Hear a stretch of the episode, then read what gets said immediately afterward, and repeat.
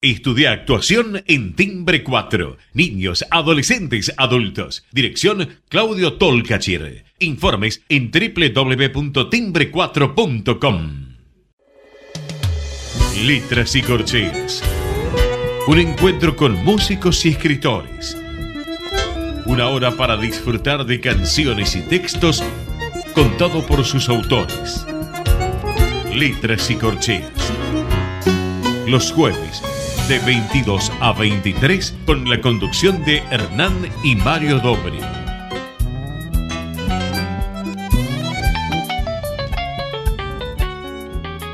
Buenas noches, bienvenidos a una nueva emisión de Letras y Corcheas.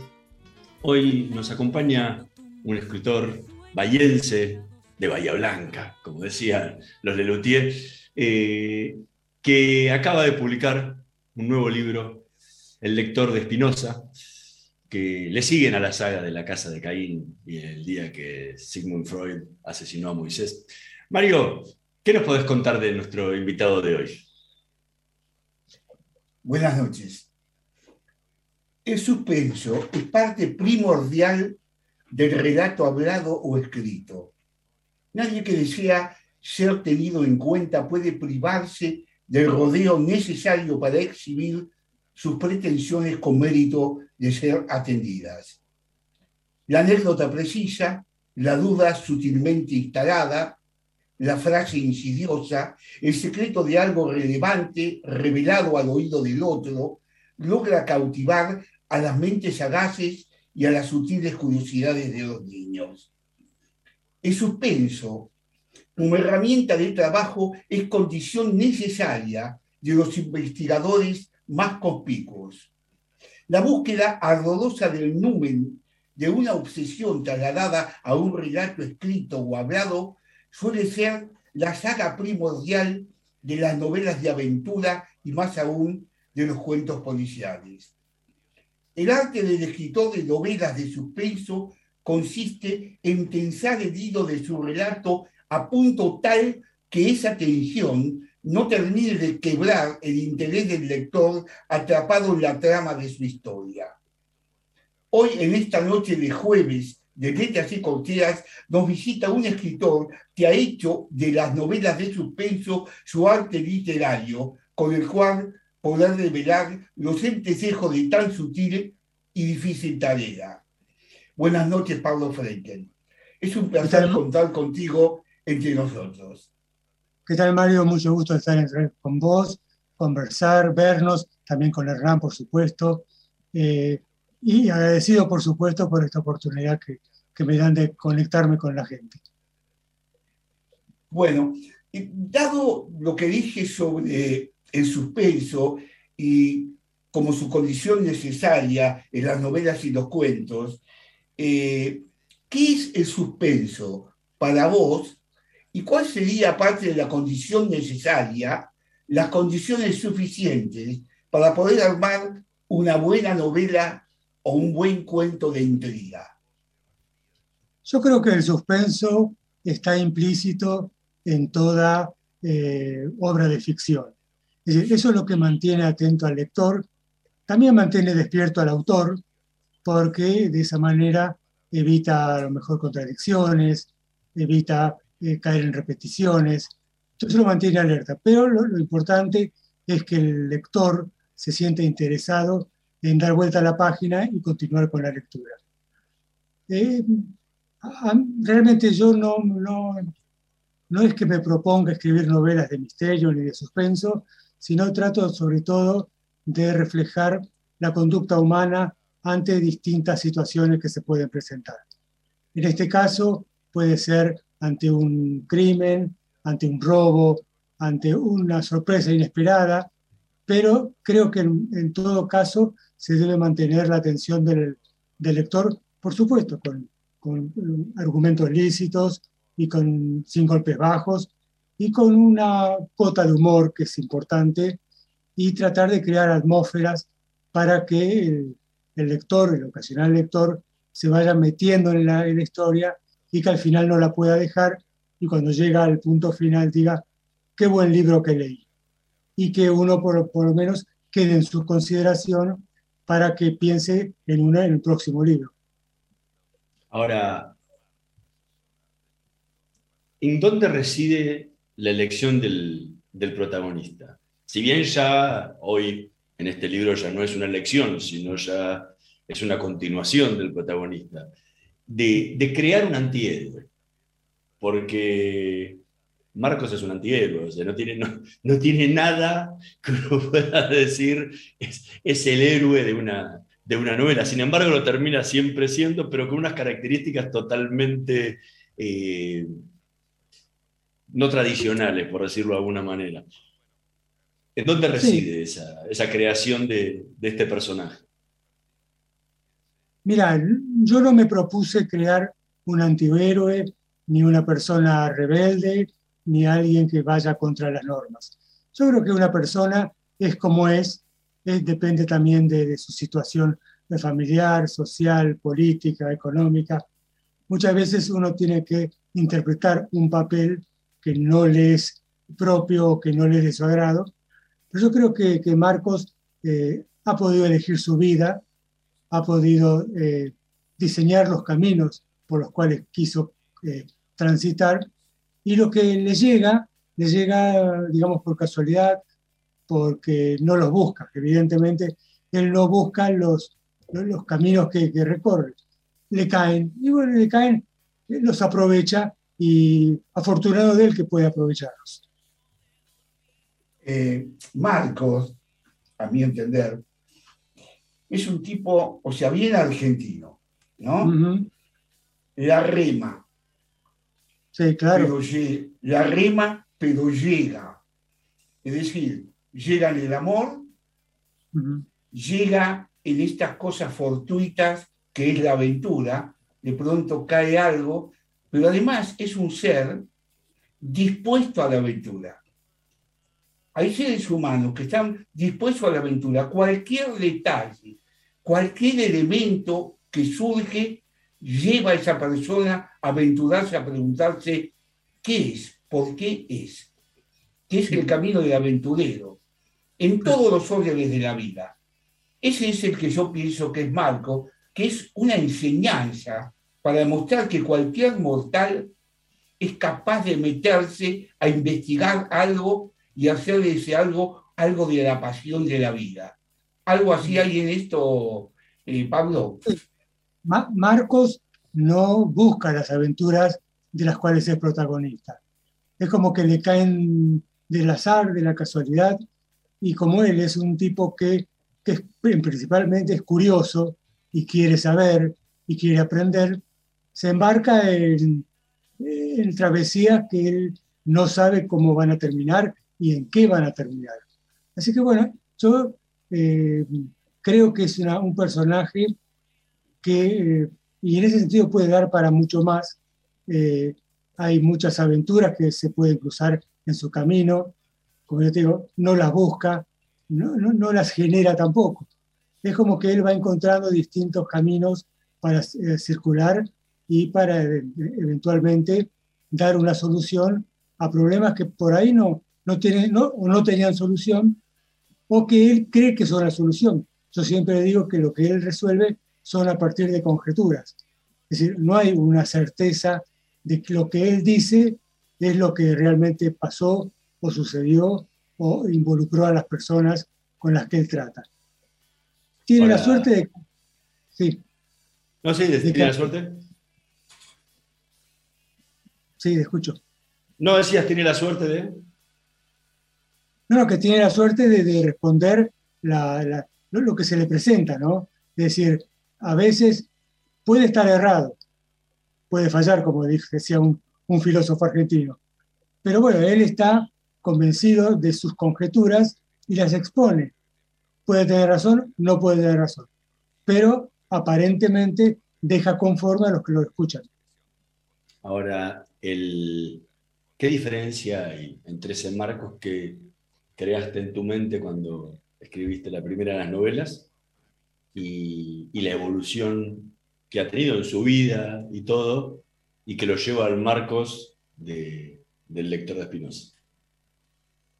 Bueno, Marcos evidentemente ha sufrido una transformación muy importante. Desde el día que Sigmund Freud asesinó a Moisés, era un tipo que no se comprometía, que no tenía ningún tipo de, de, asidero a, ninguna persona. Y era un tipo que le gustaba surfear, digamos. Cuando yo lo pensé por primera vez en esa novela, busqué a, un, alguien, algo totalmente diferente a mí. Y poco a poco me di cuenta de que Marcos se está pareciendo cada vez más a mí. Lo cual no sé si me da satisfacción o, o, por el contrario, es, como que fracasé en, el intento de hacer un, un tipo despreocupado, desinteresado.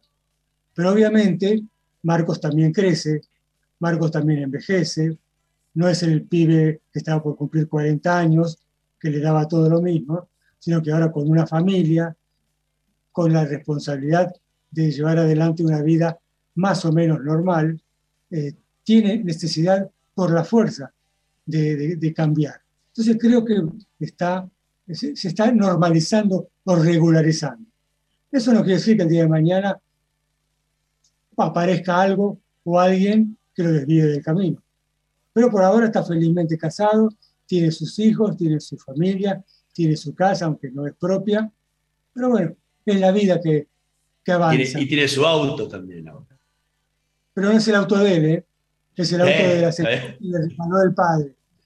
Eso, digamos, es el único conflicto que, que tiene en la vida, Pablo, rehén, de dos personas. Eh, su suegro y ese amigo de la esposa de Sonia, que se hace más bien la película. Y que en esta novela de Flor Espinosa se resuelven muchas cosas. Pablo, ¿qué fragmento nos podrás leer del lector de Espinosa? Así le vamos mostrando a la gente un poco de qué se trata esta historia, esta nueva historia de Marcos. Cómo no, te voy a leer la primera página, que es, digamos, donde se presenta el dilema, y más adelante vamos a ver dónde vamos. Dar sepultura a los libros sagrados una vez que cumplen su vida útil es una antigua costumbre judía. El insólito comentario de don Segismundo sobrevino apenas terminé de relatar el extravagante episodio ocurrido esa misma mañana, poco después de abrir la librería. Me hallaba a medio camino hacia el pequeño cuarto trasero, donde había encendido la hornalla de la nave para calentar el agua y prepararme el primer café matutino, cuando escuché la campanilla de la puerta de entrada. Al dar la vuelta, observé la presencia de un hombre de espaldas a mí, moviendo la cabeza de un lado a otro, como si buscara un punto de referencia desde el cual iniciar el siguiente movimiento. Dadas las complicadas circunstancias que vivíamos en materia de seguridad, pasó por mi cabeza como un rayo la convicción de que iba a ser asaltado. Como pude, Aspiré profundamente el aire que se negó a atravesar mis fosas nasales y se quedó atorado allí como una pelota, forzándome a lanzar una repentina expectoración cuyas reverberaciones llegaron al intruso en el acto. El individuo giró de inmediato, me enfrentó y advertir lo que sostenía entre sus brazos no me produjo menos impresión que si hubiera portado un arma. Era un paquete envuelto de madera rústica en papel marrón, que ocultaba un objeto público. Por la forma y la manera dificultosa con la que el hombre lo cargaba, el primer efecto que se reveló a mi imaginación fue que se trataba de una caja metálica, de las que en una vida pasada se utilizaba para almacenar galletitas. Ignoro de dónde surgió esa idea, pero a pesar del dramático sinsentido que revelaba la escena, un tenue aire de divertida responsabilidad dibujó una sonrisa en mi boca aturdida. Diluyó la tensión y me dio el ánimo necesario para encauzar la absurda situación que amenazaba con extenderse más de lo deseado. Buenos días, caballero, dije con la mejor predisposición posible. ¿En qué puedo ayudarlo? Bueno, cabe acotar que en esa caja se esconde se esconden unos libros que dan el comienzo a, esta aventura. Entonces, eh, algo más? Eh, no, eh, ¿quién, es Baruja Espinosa? Baruja Espinosa para mí es mi maestro. Yo lo leí casi todos sus libros o sea, los que se publicaron después de su muerte, porque excepto el Tratado Teológico Político y otro opúsculo más, Spinoza fue muy cuidadoso en ese sentido, porque iba en contra de la corriente. Es decir, para entender a Spinoza hay que entender la, eh, la época en que vivía, las situaciones eh, religiosas, políticas.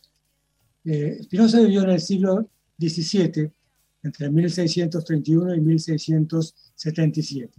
Vivió muy poco y eh, tuvo en su vida muchos contratiempos, pero a la vez que él tuvo la inteligencia y la sagacidad de aprovecharlos y seguir con su trabajo metódico de crear una nueva, una nueva visión de lo que para él era la creencia en, la religión.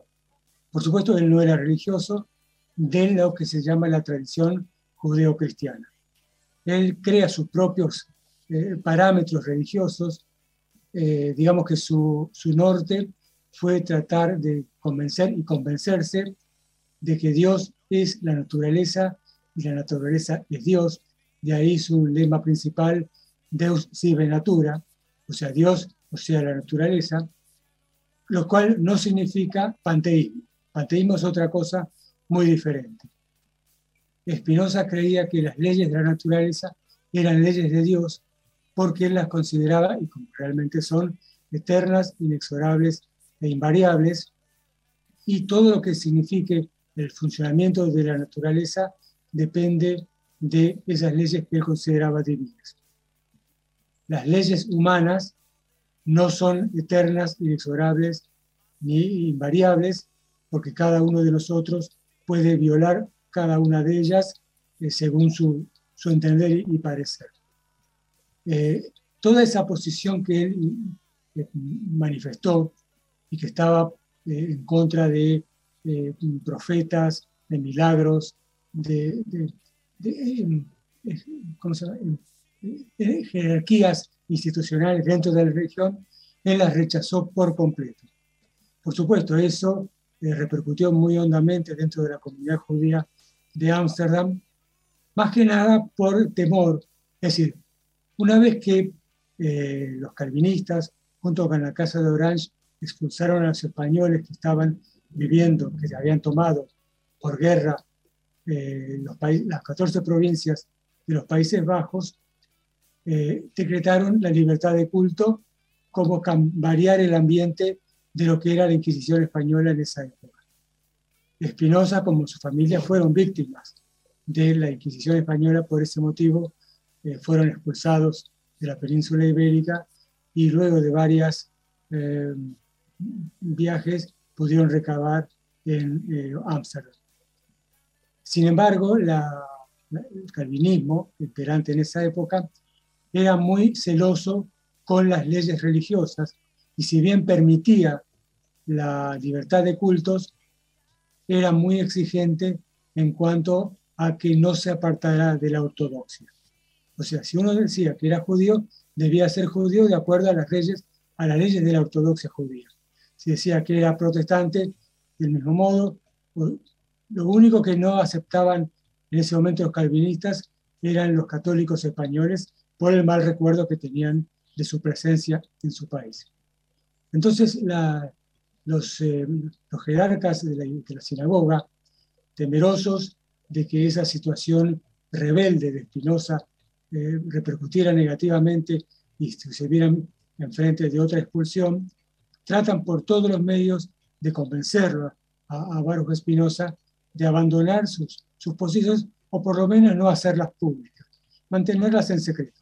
Por supuesto, Espinosa eso se niega y, a pesar de varios intentos de soborno, de, convencerlo con, puestos jerárquicos, con declararlo Hazán de, la sinagoga, eh, no consiguen convencerlo y es ahí cuando dictan el terrible jerem, o sea, la, la maldición que recae sobre Espinosa, que es terrible. Uno lo lee y realmente eh, no puede comprender cómo puede caer sobre una persona tamaña cantidad de maldiciones y, prohibiciones.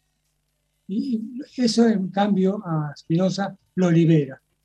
y le da nuevos ánimos para seguir avanzando en todas sus ideas, su doctrina, su pensamiento. Tiene un gran número de adeptos entre los rebeldes eh, juveniles de, esa época de Ámsterdam, que tampoco están a favor de las jerarquías religiosas de ninguna especie, y eso le permite, gracias a la ayuda y a la amistad de esta gente, eh, poder desarrollar sus tareas eh, de estudio sin tener que preocuparse de su manutención. Algunas leyendas o cuentos dicen que para sobrevivir Spinoza pulía lentes para eh, óptica, para anteojos. Eso no está muy bien comprobado.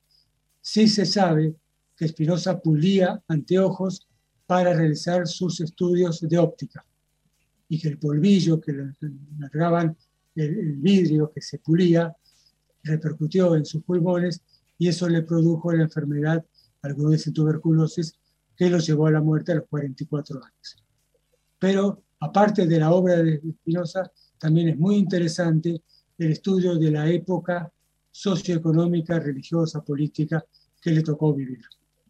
no olvidemos que Holanda en ese momento se estaba convirtiendo en potencia mundial, competía de igual a igual con Inglaterra, inclusive durante la vida de Spinoza eh, se producen varios combates entre las armadas inglesa y holandesa que en ese momento se estaban descubriendo no solamente un nuevo mundo, sino eh, toda la, parte asiática que era un manantial de riquezas. No nos olvidemos el camino de la seda, eh, las especias, no nos olvidemos también del opio, el té, es decir, toda una gama de productos que seguramente eh, iban a dar mucho rédito económico a los países que estaban surgiendo después de la Edad Media. Agregando algo tuyo, para agregar nada más un poquito, que también fue una época muy convulsionada por quizás tres personalidades de la ciencia y de la filosofía, como Descartes, con el racionalismo descartiano, que organiza o se vuelca hacia el racionalismo una etapa poderosa de la vida que, aunque no se eh, no contradice, o él mismo no se hace contradicir con la creencia de Dios, pero marca una etapa fuerte del racionalismo. Y sobre todo, eh, la prueba tácita de que el racionalismo era efectivo, más allá de la filosofía, lo va a dar Isaac Newton con la revolución, o sea, con la ciencia, la creación, podemos decir casi de la ciencia, y que es la aprobar la teoría que sea aprobada, que es fuertísima. Esto con el avance sistemático de la matemática entre él y Leibniz, ¿no? Eh, que forman, podemos decir, el cuarteto, el, el terceto básico de los años 1600 que abarcó parte de la vida de Spinoza, ¿no? Eso fue muy convulsionante. Yo agregaría otro personaje que tuvo mucha influencia en los filósofos y científicos de aquella época, que fue Galileo Galilei. no se olviden. por eso fue un poco anterior. Por eso cuando dije sobre la ciencia, aunque el creador de la ciencia es Galileo Galilei. Galileo Galilei con las leyes de movimiento, que se remontan, si uno estudia un poco, a Aristóteles. Aristóteles también le da mucha importancia al movimiento, inaugura toda una nueva forma de ver el mundo y a raíz de los estudios de Galileo es cuando se empiezan a implementar las leyes de Kepler, del movimiento de los planetas, la traslación, por ejemplo, con Copérnico. Es decir, eh, todo un movimiento científico que abarca todos los ámbitos de la naturaleza y que de alguna manera es lo que provoca la reacción de la Iglesia, básicamente atacando a Galileo y poniendo un manto de sospecha sobre todos aquellos que niegan las escrituras. Es decir, esto es una acción y reacción permanente. Ahora vos me decís de Descartes. Eh, Spinoza no está de acuerdo en nada con Descartes, porque Descartes eh, promueve que la materia tiene dos sentidos, es decir, la extensión, la parte material y la espiritual. Es, que es dos. En cambio, Spinoza dice, no, hay una sola. Es las dos caras de la misma moneda. la materialidad y la corporal y la espiritualidad es lo mismo en el mismo ser. Hay una sola sustancia, que es Dios.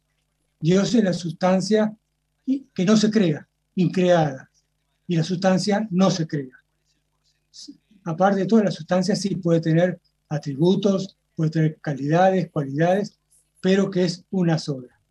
Y además, eh, Spinoza está, se opone terriblemente a lo que sostiene Descartes, que, eh, digamos, el punto de unión del cuerpo con el, con el, con el espíritu, en, Descartes dice que es la glándula pineal, lo cual que para Spinoza es una barbaridad, es, es, decir, y otra cosa, por ejemplo, que finalmente en todo su estudio, por ejemplo, de eh, el método geométrico que utiliza eh, Descartes, termina aceptando que hay un Dios, un Dios presente. Dice, Dios es, tan grande que no me puede engañar. Spinoza dice, no, Dios no engaña porque Dios no tiene sustancia humana. O sea, no hay antropomorfismo en Dios. Dios es espíritu puro. Por eso llega a la conclusión de que para amar a Dios se lo ama de una manera intelectual. Es un amor intelectual de Dios. No es un amor material. Y una parte que para, para muchos es muy cruel, dice que vos podés amar a Dios de mil maneras, pero no esperes que Dios te ame a vos, porque Dios no tiene sentimientos. Dios es un espíritu que si bien gobierna el, universo, no tiene materialidad, no siente, no habla, no escucha, no, no piensa. Está, es como el regulador de toda la vida de la naturaleza.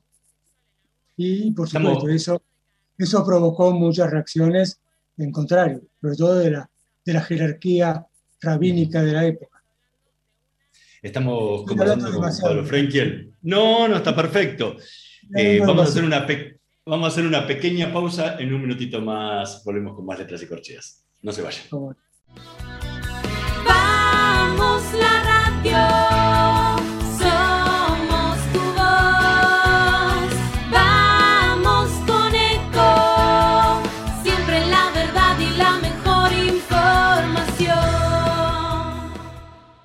Estamos llenos de historias verticales. Gira tu celular en Catamarca tenés algo distinto para contar. ¡Girá! ¡Girá! No te pierdas de nada. Vení a contar una historia distinta.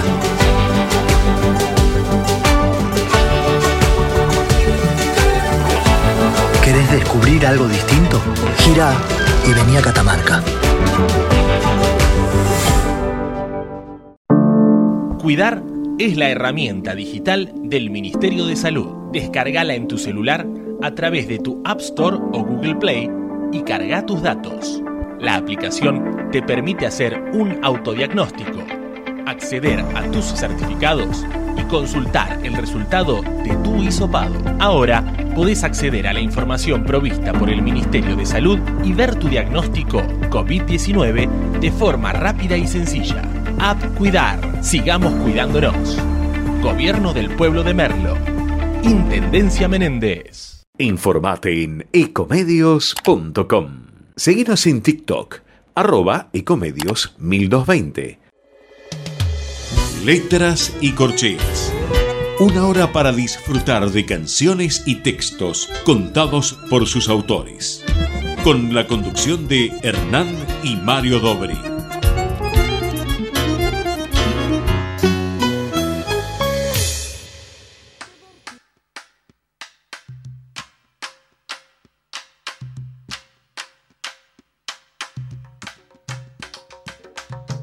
Voces de los silencios, agudas voces del viento. Los tamboriles reclaman la soledad de lo incierto. Al pie de la oscura calle van surgiendo los misterios que el día teje en ausencias de amanecidos recuerdos. Sobre la esquina vedada, el cambalache se ha abierto para que nazca el candombe, ensortijado y despierto.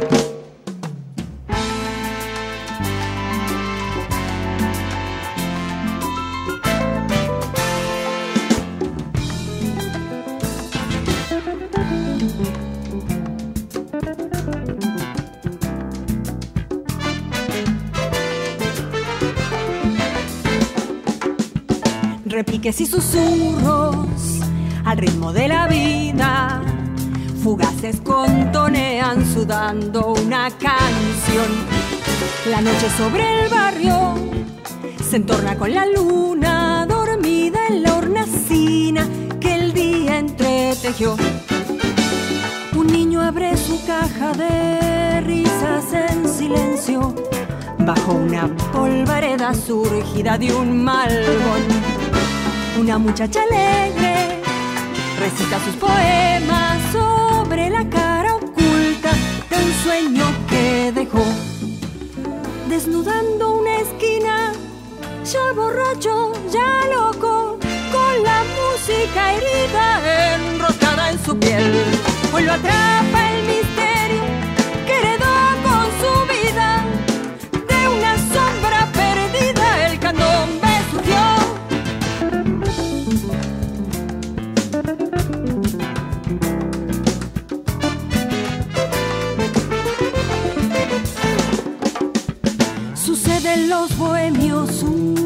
En los poetas. Un saltimbanqui exhibe su salto a plena luz. El viento como un río de voces en el tiempo desde un lugar lejano extrae una ilusión. La gente se acumula, la gente se dispersa. Es un fugaz retorno de un sueño que pasó. Repiques y susurros retumban en la noche que baja del olvido, silbando una canción. Escuchábamos Repiques y susurros en la voz de Silvia Reyes, tema del poeta Mario Dobri. Mientras seguimos conversando con Pablo Frenkiel sobre su último libro, El lector de Espinosa, eh, en este libro volvés a otro, volvés a la polémica judaica, porque en el día que Sigmund Freud asesinó a Moisés, también te metías con un texto complejo ¿sí? para el judaísmo tradicional. ¿Qué es lo que, qué es lo que te atrae justamente de esta polémica eh, en torno a los textos judaicos tradicionales?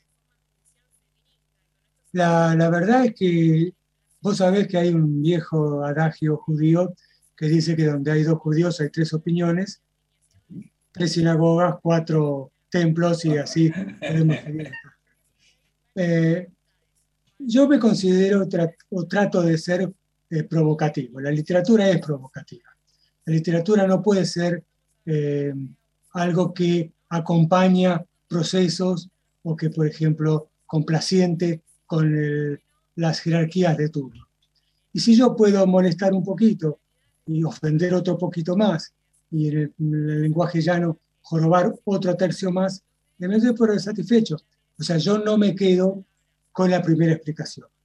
Yo trato de eh, investigar, de saber por qué son tal y cuales cosas. Y no, no te creas que me la llevo fácil, ¿eh? Hay mucha gente que se enoja, que me dice, ¿cómo no sos creyente vos? No, no soy creyente. ¿Qué, qué hay de mal en no ser creyente? No, pero vos tenés que... Bueno, yo soy así. Tómeme o déjeme. Pero a mí me gusta esa, ese toquecito de provocación. Eh, siguiendo con la novela, Vos La tenés la novela- culpa, Mario, de que hable demasiado. que yo tengo la culpa, de que yo hable demasiado. no, al ¿eh? contrario. Me No encanta que soy, eh, sos un especialista, has hablado mucho y has estudiado mucho a Spinoza, no cabe ninguna duda, y por eso te tiré la lengua para que realmente muchísima gente no está al tanto de Spinoza. Es como en la juventud, en la gente, es como si le hablara de alguien. Creo que, creo que el único que nombró a Spinoza hasta hace un rato era Borges, porque después no lo nombra nadie. Así que por eso te hice que hablara sobre Spinoza. Ahora, Sí, sí. Si me permitís, yo después, Sí, sí. si me permitís, yo después quisiera referirme al título de la novela, porque ha generado cierta confusión en algunas personas, y eso lo vi cuando estuve en la última feria del libro, y muchos me preguntaban eso, pero eso más tarde cuando terminemos de hablar de lo que vos querías que, que conteste. no, no, no, seguí hablando de lo que vos querías. eh, Es interesante. Bueno, no, el tema es que eh, por el título, El lector de Spinoza, eh, algunas personas creen que es una novela sobre Spinoza, que yo escribo una biografía de Spinoza, y no más lejos de la realidad que es. Yo cuando comentaba esto en la Feria del Libro, las personas que se acercaban a preguntar eh, se retiraban convencidas de que la novela trata de otro tema que a mí me preocupaba destacar el tema central, de, si bien yo hablo de Spinoza y si bien Spinoza está bordeando toda la novela como un personaje eh, no nombra, sí nombrado, pero no presente, no es básicamente nada relacionado con Spinoza. Yo de Spinoza hablo en un capítulo algunas líneas, donde explico más o menos la filosofía, lo que acabo de decir recién. Eh, básicamente lo que yo trato de hacer es el encuentro entre dos personas, un joven que tiene una capacidad increíble de interpretar a Spinoza a pesar de su corta edad y de su poca educación, pero tiene ese don de entender lo que quiere decir Spinoza en sus libros y en sus trabajos, y un médico que desea dejar un legado y por eso funda una especie de club social, de Ateneo, de, gente, de, para reunir gente para discutir temas importantes. Este médico se queda realmente asombrado con este joven y realmente eh, lo promueve, lo, trata de que se instruyan cada vez más y eso provoca al final mucha mm, envidia en otras personas, celos, calumnias y hasta una muerte eh, dudosa. Es decir, eh, básicamente la novela trata de, de, retratar estas dos personas que son opuestas entre sí, un joven casi inculto y un médico muy reputado, muy conocido en su zona de trabajo. Eh, digamos que por primera vez yo incursiono no en una ciudad grande, sino en una ciudad pequeña donde se sabe que puede llegar a ser un infierno grande. Eh, entonces todo eso me da pie para contraponer esas dos personalidades y tratar de extraer una conclusión que eh, satisfaga al lector. Ahora, ¿por qué, ¿por qué, razón sí. nunca nombras las localidades? Porque son eh, donde uno quiere ubicarlas donde quiere ponerlas. Algunos me dicen que es Rosario, puede ser, es Buenos Aires. Sí, también. Una persona me dijo, ah, debe ser Médanos. Médanos es una pequeña localidad del, sí. de la, del sur de la provincia de Buenos Aires, donde en un tiempo hubo una gran comunidad judía. Si te gustan Médanos, ponle Médanos. Es decir, no hay una eh, ubicación geográfica precisa, pero yo doy este, algunos bueno, datos donde por, se puede por, lo, por lo, la movilidad en tren a varias estaciones y compañía, no te quedan muchas ciudades en la Argentina en las la que podría tener ese sistema de movilidad, ¿no? No calculo que en Médanos no, no iban con el tren así, hacia un lado tan lejos y hubiera otras todo, comunidades alrededor. Con todo el respeto que me merece Médanos, evidentemente no, pero lo dejo al juego del, del lector. Además tampoco me parece eh, relevante. Lo que se trata es de lo que se cuenta, de la anécdota. Acá es allá un poco antes, un poco después. El otro día estaba leyendo una autobiografía apócrifa de Ernest Hemingway, ¿no?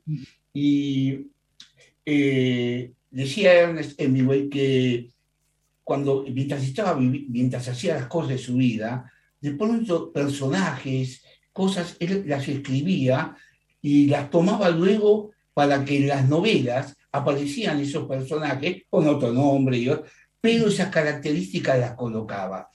A mí me extraña muchas veces la, la forma como describís cada persona de la que hablas, con lujo de detalles, su ropa, su modo y todo. También hay una tipificación de alguien en donde vos la incorporás a tu novela o es de pura fantasía. No, evidentemente uno toma eh, cuestiones que, observa de, en otras personas. A mí, por ejemplo, cuando voy por la calle caminando, eh, miro a la gente, miro a las personas, miro, escucho a veces alguna conversación, eh, robo una conversación. Es decir, yo estoy muy atento a, a- a esas cosas que pueden parecer nimias o que no tienen ningún sentido, pero que después, combinadas, dan como resultado un, retrato que además debe ser plausible. Uno no puede ponerse a, describir a una persona, no sé, que tiene dos narices o tres orejas. ¿Qué puede ocurrir? Bueno, pero no es lo, lo, lo- que pasa. Entonces yo trato de basarme en la realidad y después dar el toque que la, la inspiración o el trabajo o el talento o lo que se quiera llamar eh, me da. Pero bueno, tra- trato de ser preciso en las personas porque creo que todas, pr- pr- protagonistas principales o secundarios, todas tienen su, su importancia dentro de- del texto del relato. Pablo, ¿qué otro fragmento nos podrías leer de- del lector de Spinoza para compartir con nuestros oyentes? Vamos a tomar algo al azar, a ver qué sale. Bueno, Bueno, eh, de manera que dispusimos una nueva incursión hacia ese destino para el día siguiente. Utilicé mis mejores artes para hacerle ver al librero, don Segismundo, la convivencia, la conveniencia de seguir con la investigación in situ, en tanto le hacía un resumen de lo que habíamos hallado hasta ese momento. También usted va a poder cerrar este capítulo de su vida, le dije con tono dramático, para acceder a su buena predisposición. Ay, Marquitos, dijo con sincera tristeza, se nota que te falta el gramo de constancia que es imprescindible para estar encerrado en un comercio. Vos tenés que vagar, la calle es tu medio. No crea, don Segimundo, me estoy acostumbrado a esta nueva experiencia. ¿Ves lo que digo? Vos llamás a esto experiencia. Una experiencia es algo pasajero. Se hace, se consigue un resultado y se termina. A otra cosa. El comercio es perseverancia, humildad y mucho aguante. Así al cabo del tiempo se ven los resultados. Sí, también es gente, clientes que entran a comprar y no como acá que solo miran y revuelven. Me arrepentí enseguida de haber usado esas palabras porque comprendí que lo hirieron, aunque no, no agregó nada más. Estaré ausente solo un día, créanme. Aquí te espero, concluyó con tristeza. Después de cenar, guardé en mi mochila una libreta de apuntes con las direcciones de los lugares de interés, un plano del área donde me movía y algunos otros elementos. Por cuestiones de seguridad, los objetos de mayor valor viajarían dentro de mis bolsillos, como el teléfono y una cámara fotográfica. En esta ocasión, con la confianza ganada en mi primer viaje, el medio de transporte sería el tren interurbano. Mi destino inicial era el Archivo Histórico Municipal, ubicado a poca distancia de la estación en que debía descender. Su horario de apertura era a las 10 de la mañana y pensaba estar allí con antelación suficiente para estudiar el panorama. Aquí cabe eh, aclarar una cosa. Eh, al comienzo de la novela y durante eh, el día que Sigmund Freud asesinó a Moisés y su secuela en la casa de Caín, Marcos es periodista y trabaja en un periódico que se llama La Palabra Israelita. La Voz Israelita, perdón. La voz israelita. voz israelita. Eh, por los eh, avatares propios de, de las situaciones eh, que se viven en Argentina, eh, la voz israelita poco a poco se va eh, desapareciendo. Entonces, el propietario de la voz en ese momento le dice a Marcos que se consiga otro trabajo porque no tiene mucho futuro como periodista. Eh, Marcos había recibido en muchas ocasiones una oferta de don Segismundo, que tenía una librería de viejo. Era una librería donde había muchos libros que ya estaban fuera de circulación, primeras ediciones agotadas, pero que tenía una buena clientela en todos aquellos que tenían curiosidad por buscar un libro eh, diferente que los encontraba en las grandes cadenas. Al final Marcos accede y va a trabajar a la librería, por eso es- dice esa, esa palabra de que él no es bicho de comercio. En cambio, don Segismundo dice que ha estado largos años al frente de esa librería, dice que lo, lo que él llama experiencia es paciencia, vocación, eh, frustración también, y, y- y eso es lo que Marcos no tiene porque está acostumbrado a recorrer la calle. Él- Marcos es un callejero, busca la, la calle, busca la aventura de la calle, busca los engaños de la calle y también las trampas de la calle. Por eso es este, no, no, no, no le gusta el comercio. Ahora, eh, una cosa que vi muy hermosa, que paulatinamente fuiste acercando a la novela, es la conformación de familia de Marcos. Es decir, conocer una mujer entre tantas que una conoce y que de pronto ella actúa en cierta forma de compinche de él y que, y que lo alienta. Es madre después, pero lo alienta a seguir adelante, no lo traba eh, como para que no pueda gestar lo que él siente. Hay una forma de comprensión en el seno de la familia que va constituyendo, incluso con las formas de ella de adaptarse a, a la conformación judía de Marcos, ¿no? Eh, eso, ¿por qué armaste esa conformación familiar? O sea, ¿qué te llevó a armar? Porque podía ser una mujer, no acepta ser judía, no acepta esto, y bueno, otra liberal, podría ser cualquier cosa. Pero ¿por qué esa idea de constitución familiar? Te lo digo porque en mi casa ha pasado algo parecido. Entonces, te lo pregunto por lo mismo. Yo creo que básicamente es eh, el amor en primer lugar, la comprensión. Eh, Sonia se dio cuenta que Marcos era una persona que no, que no aceptaba limitaciones. Es más, tampoco Sonia. Sonia es una mujer muy libre. Eh, en los primeros momentos, eh, Sonia y Marcos tienen una relación casual, tienen una forma de, de conectarse sin compromisos eh, y que poco a poco se va cimentando en un conocimiento un poco más pleno de, de ellos y por ese mo- motivo consiguen acoplarse. De todas maneras, tanto uno como otro respetan las libertades y la libertad de, de- su pareja, de su cónyuge, y de esa manera yo creo que hacen una buena eh, combinación. Por otra parte, está bien claro en la novela que Sonia jamás hubiese aceptado estar sujeta a, a Marcos o a ningún hombre. Ella, como Marcos también, es un espíritu libre que busca sus, sus horizontes. En una novela posterior se ve que Sonia comienza un emprendimiento de la nada, que es muy, también muy interesante y que me llevó también a estudiar mucho ese aspecto. No voy a adelantar nada porque es sorpresa, pero bueno, es, es- son espíritus libres que yo no sé, en este momento yo no sé qué destino van a tener, si van a seguir, si no van a seguir, pero por el momento han constituido una familia que por lo menos se entiende, se compenetra uno en el otro y se dan las libertades necesarias para seguir siendo eh, uno y otro dos seres separados, aunque unidos por, como te dije antes, por esa imbricación que es el amor, el respeto, el cariño. Ahora, en, esta novela la, hay un cambio por ahí en la pareja. Es como que, que Sonia, vamos a hablar mal y pronto, se hincha un poco de, de las investigaciones de Marcos, que las otras dos lo acompaña muchísimo más e incluso se involucra mucho más. ¿Por qué este cambio? Lo que pasa que eh, en, esta, en esta novela eh, Marcos tiene un serio riesgo de, de vida. Entonces ella es lo, es lo que no aguanta que él exponga su vida. Ella no está en contra de sus investigaciones, al contrario, los acompaña.